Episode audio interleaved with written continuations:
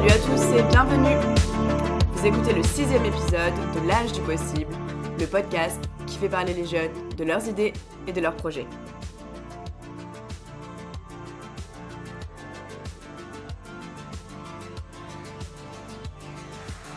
Je suis Clara Grouzis et j'ai rencontré en visioconférence Samantha Bassé, fondatrice de la marque de streetwear éco-responsable Libre. Samantha me raconte son parcours, l'histoire de la création de sa marque, les difficultés liées à la crise du Covid ou encore son engagement pour l'environnement. J'espère que ce nouvel épisode va vous plaire.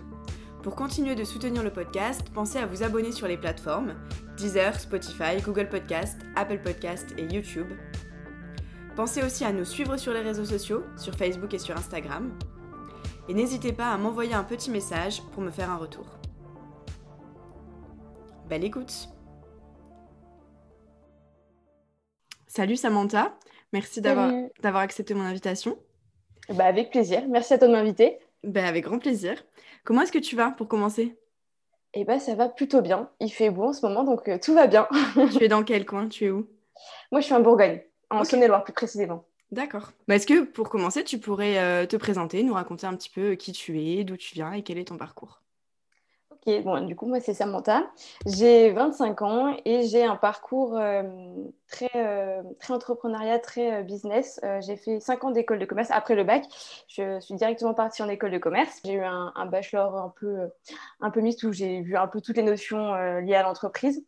Et ensuite, je suis partie sur deux ans de master, dont un avec une spécialisation entrepreneuriat au cours de ces études, j'ai fait plusieurs expériences pro, euh, un peu dans divers domaines, dans le marketing à l'étranger, euh, dans l'entrepreneuriat aussi. Donc, euh, ça a été assez divers. Et ce que je savais après mes études, c'est que je voulais entreprendre. Alors après, c'est bien de vouloir entreprendre, mais il faut savoir pourquoi, faire quoi. Et c'est là que c'est un peu plus compliqué quand on n'a pas l'idée qui tombe du ciel, on va dire. Et donc, comme je voulais me lancer directement en entrepreneuriat, ce que j'ai fait en premier, c'est que je me suis lancée en freelance dans la com digitale parce que c'était quelque chose de assez simple à mettre en place, entre guillemets. Et euh, comme je n'avais pas d'idée de produit, c'était un peu plus simple qui venait à moi. Donc j'ai commencé comme ça jusqu'en 2019, où j'ai commencé euh, à avoir euh, une idée de produit, la fameuse idée que j'attendais. Et euh, c'est à partir de ce moment-là où j'ai commencé à travailler, enfin à avoir l'idée, et en 2020 à travailler sur un nouveau projet qui est libre, un peu pour ça que je, je suis là aujourd'hui. Tout à fait. voilà, où j'ai commencé à travailler dessus jusqu'à maintenant. Ok. Donc tu crées Libre en 2020. C'est ça. C'est quoi? Alors Libre, c'est une marque de vêtements éco-responsables. Donc euh, c'est euh, une marque qui est fabriquée en France euh, et qui est fabriquée à partir de matières recyclées. Et c'est également une marque unisexe. Donc c'est vraiment des, des, vêtements qui sont basés sur le style un petit peu sportswear, streetwear. donc c'est vraiment des vêtements confortables et éco-responsables. Ok. Et du coup, la petite idée, elle t'est venue comment? Alors, elle est partie, donc c'était en 2019, comme je l'ai dit. Et en 2019, en fait, j'ai eu un constat personnel lié à tout euh, l'hiver de la mode, euh, la fast fashion. Euh, et des dégâts liés à la fast fashion parce qu'en fait ça fait plusieurs années que je suis un petit peu dans bah, je change mes modes de consommation. On est un peu tous dans cet univers où on, voit un peu ce qui se passe et qu'on change nos modes de consommation. Et en 2019 c'est là où j'ai pris conscience qu'il y avait un problème au niveau de la mode. Parce que moi à la base je suis quelqu'un qui consomme facilement des vêtements de fast fashion ou pas de luxe peu importe mais qui consomme assez facilement.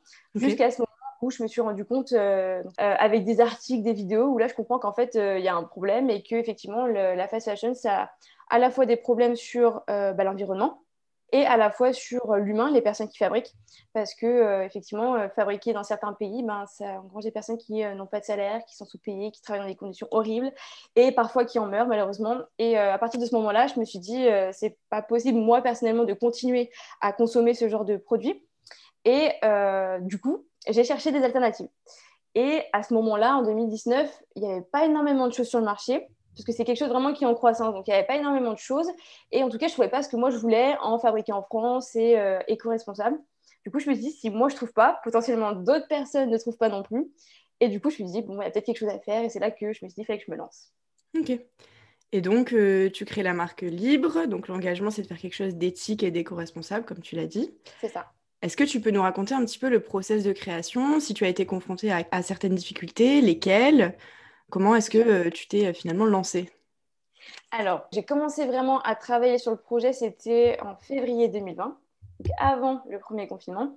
Donc c'est là où j'ai commencé à, faire euh, bah, les démarches. Donc déjà, moi la première chose que j'ai fait, c'est vraiment étudier ce qui se passait sur le marché, euh, ce qui se passait à la fois en termes de euh, bah, les parties prenantes de fabricants, par exemple d'ateliers, etc., de fournisseurs, ce qui se passait aussi au niveau de la concurrence, savoir un petit peu les personnes qui étaient déjà sur le marché et savoir aussi comment se portait le marché. Donc là vraiment, j'avais fait un peu une grosse étude pour savoir où je mettais les pieds et où il fallait que j'aille par la suite pour avoir un petit peu un listing de tout ce que je devais faire.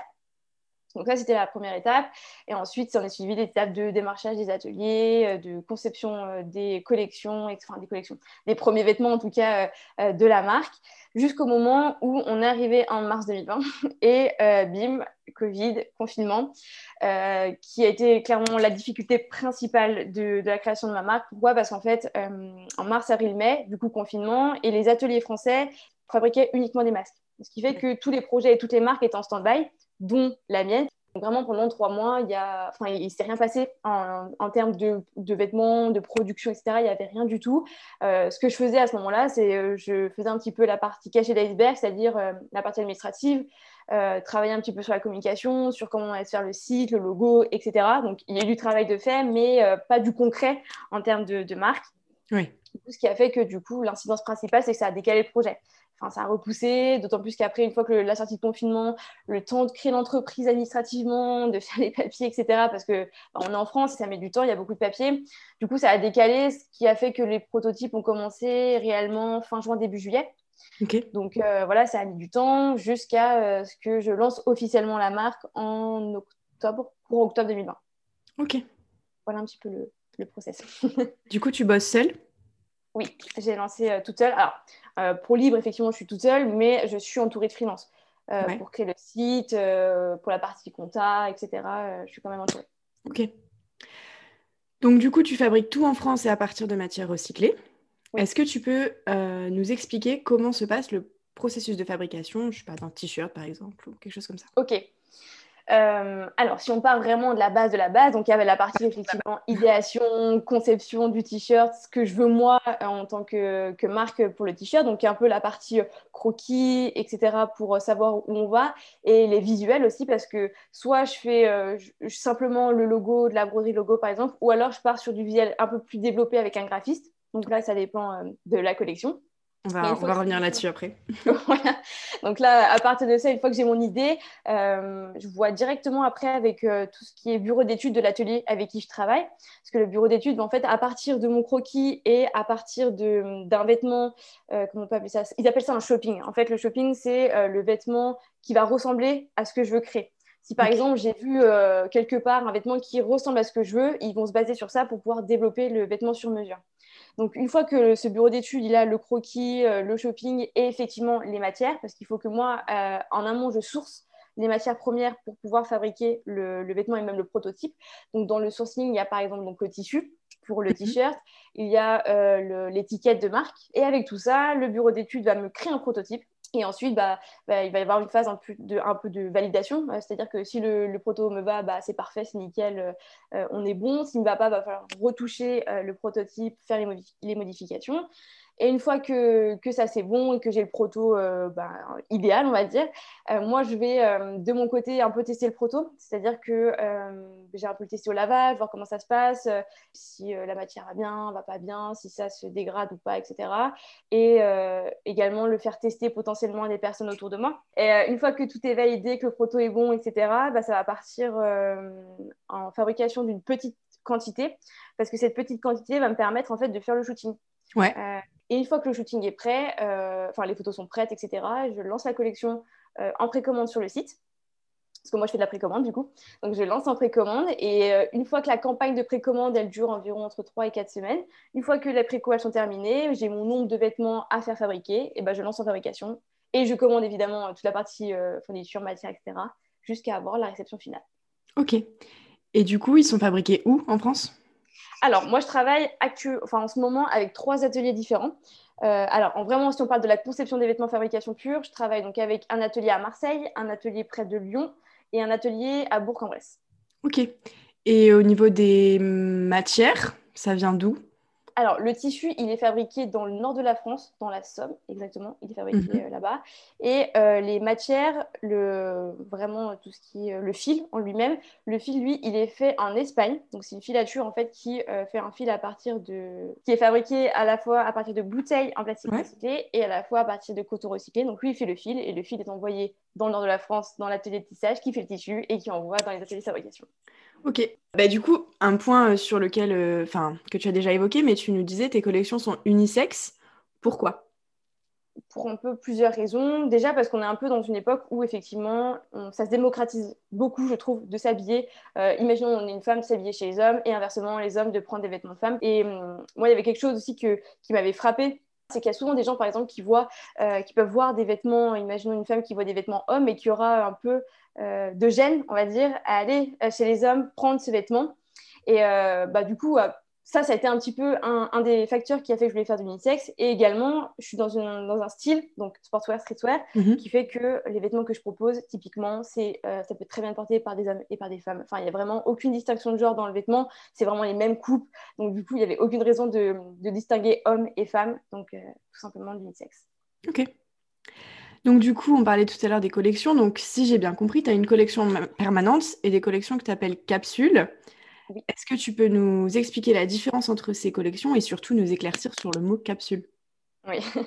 Alors, euh, effectivement, je propose deux types de collections. Donc, euh, les permanents, c'est des collections qui sont très, euh, très minimalistes, plutôt simples. C'est un petit peu des, des, des choses qui sont intemporelles. Enfin, vraiment, il y a, c'est, c'est des choses que tout le monde peut porter facilement, on va dire. Et euh, je fais également des collections capsules. Donc, les collections capsules, c'est des collections euh, limitées et avec euh, des graphistes Ok. différents. Donc, en fait, je vais travailler avec un graphiste qui, là, va, euh, va dessiner, euh, faire des visuels beaucoup plus pointus, euh, qui sort un peu plus du lot. Et pour, en fait, l'objectif de ces deux collections, c'est d'avoir, en fait, des vêtements pour tout le monde. C'est-à-dire qu'il y a des vêtements qui sont pour les personnes qui sont bah, qui préfèrent porter des choses simples et euh, pas très, euh, très extravagantes, on va dire, et des personnes qui aiment aussi des fois un petit peu sortir de l'eau et avoir des choses un petit peu plus pointues. Et donc, c'est un peu de là euh, que j'ai eu l'idée de faire deux collections différentes, d'autant plus qu'il y a beaucoup de graphistes qui ont beaucoup de talent et qui font des visuels très, très beaux. Et donc, c'est un peu pour ça que j'ai fait ces deux collections, en fait. Ok. Et du coup, donc ta première collection, tu me disais octobre 2020. Oui. Donc là, t'en es où au niveau des collections? Alors, donc en octobre, donc c'était la première collection, le lancement en précommande sur euh, Ulule. Ensuite, en avril, euh, j'ai lancé une petite collection capsule avec un graphiste, Graphicase. Et là, actuellement, je travaille sur la collection de cet hiver. Ouais. Et donc là, ça sera une collection euh, de permanent. Donc là, on va, Ok. on va retrouver des basiques, d'autant plus que là, je vais sortir un nouveau produit. Donc ça sera vraiment des choses très simples. On peut savoir ce que c'est ou pas? C'est le jogging. Ok. Et donc tout ça, on peut le commander, enfin le précommander sur ta boutique en ligne. Oui, c'est ça. Donc, au lancement des collections, c'est sous forme de précommande. Donc, il y a une campagne de précommande de 3 à 4 semaines, ça dépend des collections. Et ensuite, euh, une fois que moi j'ai fait la fabrication, etc., je commande toujours euh, une petite quantité supérieure. Euh, déjà, parce que s'il y a besoin de faire des échanges de taille, il faut Mhm. que j'ai de quoi échanger les tailles. Et pour les personnes aussi qui préfèrent attendre cette période de précommande et vraiment commander en direct, par exemple, il y a des personnes qui peuvent venir voir euh, s'ils sont autour de chez moi et, et voir les produits. Et, euh, et donc, du coup, c'était un petit peu dans cette idée-là et aussi dans l'idée de développer aussi euh, libre dans des points de vente physiques. Et pour Ouais. ça, il me faut du stock aussi. Donc, du coup, voilà. Donc, j'ai toujours un petit peu de stock supplémentaire que les gens peuvent après commander sur mon site et qui est actuellement, par exemple, sur mon site disponible. Et du coup, au niveau point de vente physique, ça, c'est quoi l'idée Euh, T'en es où? Alors, là, actuellement, donc, euh, je suis dans la phase de démarchage. Ouais. euh, de ces points de vente physiques. Euh, L'objectif, c'est justement d'être dans plusieurs points de vente dans la France, différents, dans différentes villes, parce que c'est vrai qu'il y a quelques personnes qui préfèrent toucher les vêtements, voir les vêtements en vrai, ce que je comprends totalement, hein, parce qu'on peut voir la qualité et même tester au niveau des tailles. Donc, c'est un peu de là qu'est née mon idée de développer un point de vente physique. Donc là, je suis vraiment dans l'étape de démarchage de points de vente. Euh, donc j'aimerais bien, à la fin de l'année, euh, avoir quelques points de vente euh, qui distribuent euh, des vêtements libres. Ok, super. Et euh, ben, ça fonctionne bien. Euh, ça va. Euh, pour le coup, j'ai été euh, plutôt contente du lancement, euh, bah, du coup, en octobre dernier. Ouais, ouais. Euh, parce que c'est un peu la phase la plus compliquée, hein, lancer une marque de vêtements euh, dans ce milieu-là, sachant qu'il existe énormément de marques et qu'en 2020, de nombreuses marques se sont lancées aussi. Ça a été un peu Ouais. vraiment l'essor des, des marques. Et euh, du coup, ça s'est plutôt bien passé. J'ai eu de bons retours euh, et aussi des bons retours des gens qui découvraient un peu ce milieu-là. Parce mmh. qu'effectivement, c'est un peu notre rôle en tant que marque éco-responsable de faire découvrir bah, la mode éco-responsable et les dégâts de la fast fashion. Donc du coup, euh, mon rôle de ce côté-là aussi a été plutôt, euh, plutôt chouette. Euh, donc là, ça se développe doucement, ça fait son petit bout de chemin. moi, ce qui me fait plaisir, c'est de voir qu'il y a des gens de partout que je ne connais pas. C'est sorti en fait, parce que c'est vrai qu'au début, quand on lance une marque, c'est vraiment notre réseau ou le réseau de notre réseau. Et le plus compliqué, c'est de sortir de ce, de ce rayon géographique, on va dire, et toucher des gens qu'on ne connaît pas et voilà, un peu partout. Et quand ça s'est arrivé, ça arrivé bah, janvier, février, je ne sais plus. Bah là, la marque prend une toute autre ampleur, c'est complètement différent. Après, c'est long. Il euh, faut se dire que s'il y a des personnes qui nous écoutent et qui ont pour projet de lancer une marque, il euh, faut savoir que ça prend du temps. Euh, surtout la mode éthique, parce que la mode éthique, c'est un marché en croissance. C'est que le début, tout le monde n'achète pas la mode éthique. C'est encore très, très loin d'être le cas. Et donc, du coup, il faut se démarquer déjà en tant que marque de, de mode. Et en plus de ça, on est une marque de mode éthique, donc potentiellement avec des coûts un peu plus importants. Et donc, c'est une difficulté supplémentaire, ce qui fait que ça met du temps, mais, euh, mais euh, ce n'est pas plus mal parce que finalement, on prend le temps de faire les choses et euh, un peu savourer ce, cette aventure entrepreneuriale parce du coup, on a plein de choses à faire et il faut qu'on trouve des solutions pour se différencier. Donc, voilà, c'est un peu des deux. Ok. et du coup, est-ce que tu as d'autres projets avec la marque en cours, mis à part les choses qu'on a déjà évoquées? Dont la sortie du jogging. ouais. Effectivement, l'objectif, c'est de développer la gamme parce que c'est vrai que dans la mode euh, éco-responsable actuellement, on a vraiment un peu tout le temps la même chose qui, euh, qui est proposée. Et c'est pour ça déjà que Libre est né et que je développe d'autres produits. Donc l'objectif, c'est effectivement d'élargir la gamme. Donc là, on voit le jogging. Parce que, parce que là, au niveau gamme, qu'est-ce que tu proposes comme type de produit? Moi, à la... donc il y a euh, Sweet sans capuche, hoodie, t-shirt. Et donc là, le jogging va sortir. Et l'objectif, l'année prochaine, c'est de sortir le short, les casquettes. Donc là, il y a quelques petites excuses, mais voilà, développer des produits. Et euh, parce que c'est des produits qui n'existent pas forcément encore en éco-responsable en France. Donc voilà, donc l'objectif, c'est un peu de, créer des nouveaux produits éco-responsables. Et ensuite, si on va un peu plus loin, moi, mon objectif aussi, c'est d'internaliser toute la partie impression. Parce que c'est vrai que je travaille avec euh, des partenaires euh, externes. Et euh, l'objectif, c'est vrai que ce serait de pouvoir, par exemple, broder moi-même en interne pour pouvoir vraiment être dans le sur-mesure et dans la personnalisation des produits et vraiment aller dans un step-up pour la marque. Et donc ça, c'est un projet que j'ai en tête et que j'aimerais bien développer. Et de créer aussi, donc là, c'est un autre projet, c'est vrai qu'il y a un peu beaucoup de projets, mais de développer des événements, en fait. Bon, Là, euh, la situation fait que c'est pas possible, mais mm. euh, de développer des, événements en fait un peu autour, pas autour de libre, mais autour de toute la partie euh, environnement, recyclage, etc. Tu as des idées d'événements? Je je sais pas, une récolte de déchets et sensibiliser au recyclage, donc avoir des, partenaires qui expliquent, alors je sais pas, peut-être des, des, tables rondes, des conférences, j'en sais rien, mais c'est vraiment des, événements extérieurs où on pourrait tous se retrouver et rencontrer les gens parce que c'est vrai que nous, marque euh, éco-responsable, la plupart du temps, on est digital. Euh, il y a très peu de marques qui ont des, points de vente physiques. Et donc, c'est vrai qu'on ne va pas à la rencontre des gens. Et c'est vrai qu'organiser des événements, on peut rencontrer les gens et expliquer en fait les concepts, le principe et le pourquoi. Je pense que ça peut être mhm. euh, que bénéfique. Et, et, ça peut être bien aussi humainement de rencontrer les gens, je pense surtout en ce moment. Donc, voilà. Des idées plein la tête. voilà. ok. Bon, quelque chose qu'on n'a pas encore évoqué, mais comment est-ce que tu as choisi le nom de la marque Libre? Alors, pour être honnête, on m'a déjà posé la question et euh, le mot libre et la liberté, c'est un peu des valeurs euh, que moi je prends dans ma vie de tous les jours. Vraiment, c'est quelque chose qui est ancré en moi. Donc, c'est un peu la base, à mon avis, du, du, nom qui, qui, est tombé. Et c'est vrai qu'un jour, je ne sais pas pourquoi le nom libre est tombé euh, sans le E. Voilà, je... Mais ça coule directement du mot libre avec le E. Hein. C'est juste qu'il manque le E. Et c'est une idée qui m'est tombée dessus comme ça. Je n'ai pas d'origine, hormis le fait que la valeur euh, liberté, c'est quelque chose que, moi j'ai. Euh, Qu'est-ce que tu entends par la valeur liberté? Je suis quelqu'un de hum, qui un peu prône euh, la liberté, enfin l'indépendance, tout ça. Je suis très très indépendante. J'aime faire les choses comme j'entends le faire, évidemment dans la légalité, mais vraiment cette liberté-là. Et c'est vrai que c'est un peu un fil conducteur de ce qui se passe un peu dans ma vie.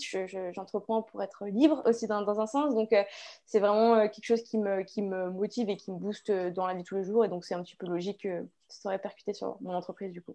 Ok. Ça se tient. Hein